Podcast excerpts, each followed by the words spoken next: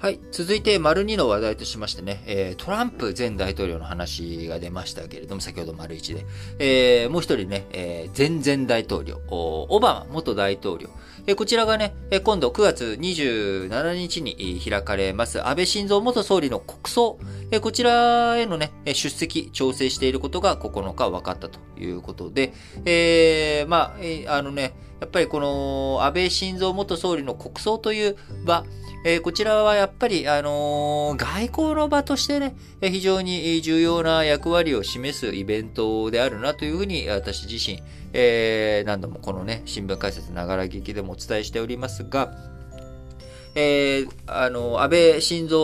元総理の死去、えー、暗殺をめぐってはですね、250以上の国、地域、機関が1700件を超える弔電を送ってきております。えこういった状況の中、あまあ、日本としてはですね、非常に強力な外交カード、史上最長の、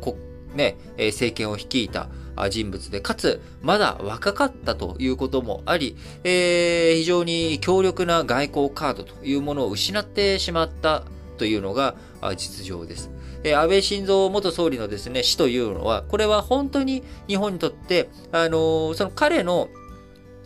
政権時代のね、えー、功績、あるいは、あそれの、こう、負の側面、え、こういったものに対する評価というものは、あきちんとなされなければいけない。あの、功罪両面、両面をね、しっかりと見なきゃいけないということは、あ欠かせませんけれども、え、彼が、あ死んでしまったこと、いなくなってしまったことによって、えその間、えー、彼がね、え生きている間に彼があ総理大臣を務めていた時代の総理大臣、経験者、これがいなくなってしまったということは、これは本当に非常に大きな問題で、えー、例えば、まあ、いろんな批判がある森元首相ですけれども、やはり外交面においてロシアに対する、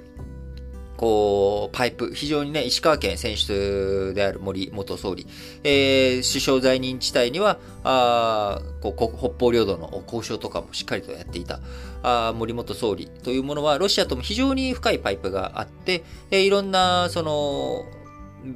局面局面において、えー、非常に重要な役割ができますし、また、あのー、まあ、オリンピックの時にはね、まあ、あの、女性に対する発言で、えー、この人はふさわしくないっていうふうにされてしまいましたけれども、やっぱり、総理経験者であり、自民党の重鎮であるということ。そして今ね、最大派閥である、え安倍派の元々の、長でもあった、えー、森さん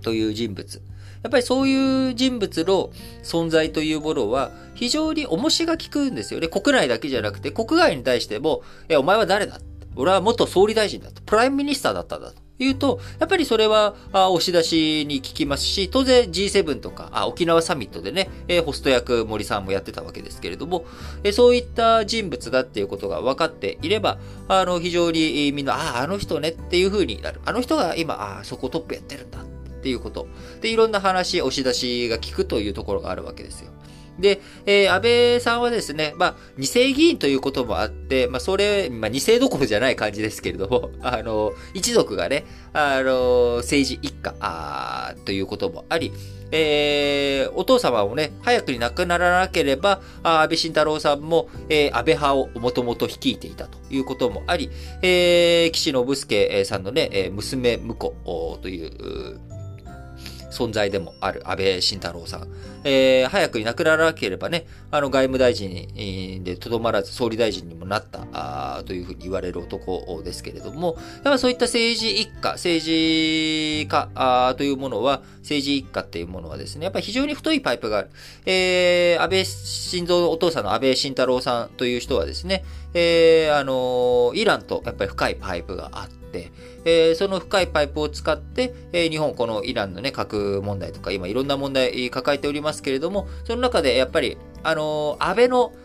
息子かっていうので、安倍晋三さんの存在というのは非常に大きいわけです。そして、えー、やっぱりこれは、すごく、ね、あの、あれですけれども、やっぱりじゃあ、安倍晋三さん、あ奥様との間にね、お子さんがいらっしゃらないということもあり、じゃあ次どういうふうにしていくのとかっていう問題もある中、